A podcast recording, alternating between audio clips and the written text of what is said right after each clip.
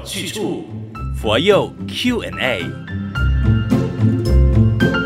大家吉祥，我是李强。学佛路上总会有一些搞不清楚的，只要你愿意开口，我一定会请法师帮你回答的。因为道理要清楚，学佛有去处。今天继续有请知轩法师。李强你好，今天又有什么问题？我们来听听看，这位师姐有这样的疑问。为什么我们吃饭前都会念一段偈颂？佛光山，我们在吃饭之前呢，都会念四句偈，就是这个佛光山的回向文。为什么要有这样的举动呢？法师？嗯，因为呢，我们眼前的这一顿饭菜，哈、哦，来的是不容易的。有多少人哈的辛苦才能够为我们带来这一餐饭？嗯、所以我们在吃饭前哈念这个回向记，是要把哈我们的这个所做的功德，希望都能够回向给哦，让我们有这顿饭可以吃的各位菩萨们，就是感谢他们。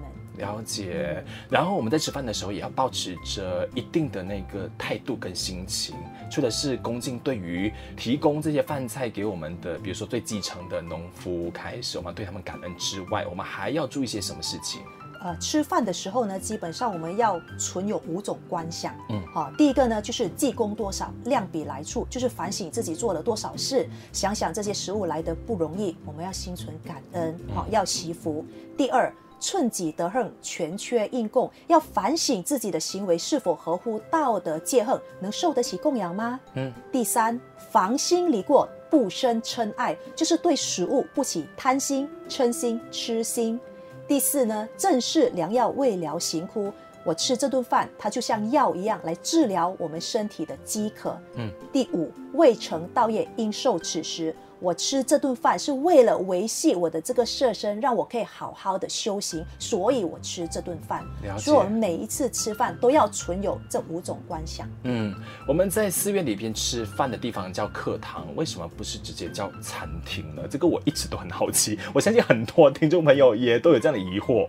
啊，呃，其实，在佛门呢，我们有所谓的佛门用语，嗯，只是在寺院里面会用到的，嗯，好、哦，外面可能不会用到。那外面所说的餐厅哈，吃饭的地方，在我们这里呢，它其实是叫斋堂，是。斋堂。那刚才李强提到的这个课堂呢，它其实相等于这个外交部，嗯，就是负责接待这个房客的，好、哦，也是可以让这个房客坐下来休息、喝杯茶的地方，它叫课堂。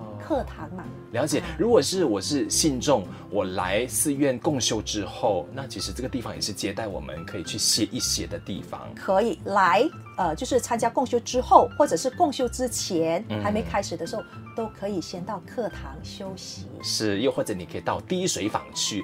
滴水坊为什么叫滴水坊呢？OK，滴水坊呢，呃，是这个我们的大师哈，星云大师的理念，因为呢，他要我们。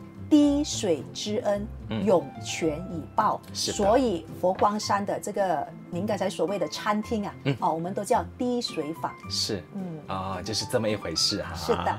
OK，那如果刚刚我们提到说，在吃饭前会念这个寄送，会念像佛光人会念的回向文四句偈的话，呃，我是不是在外面吃饭呢、啊？我也要做这件事情吗？我有必须要这样的仪式感吗？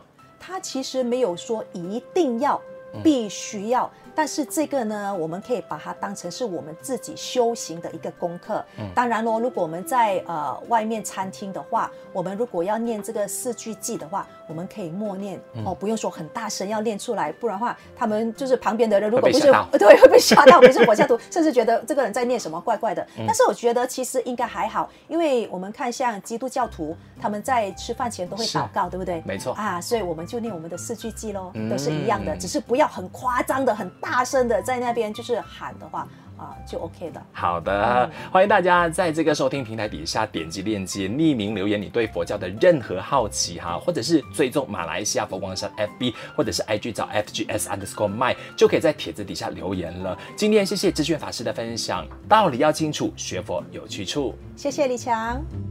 道理要清楚，学佛有去处。佛佑 Q&A。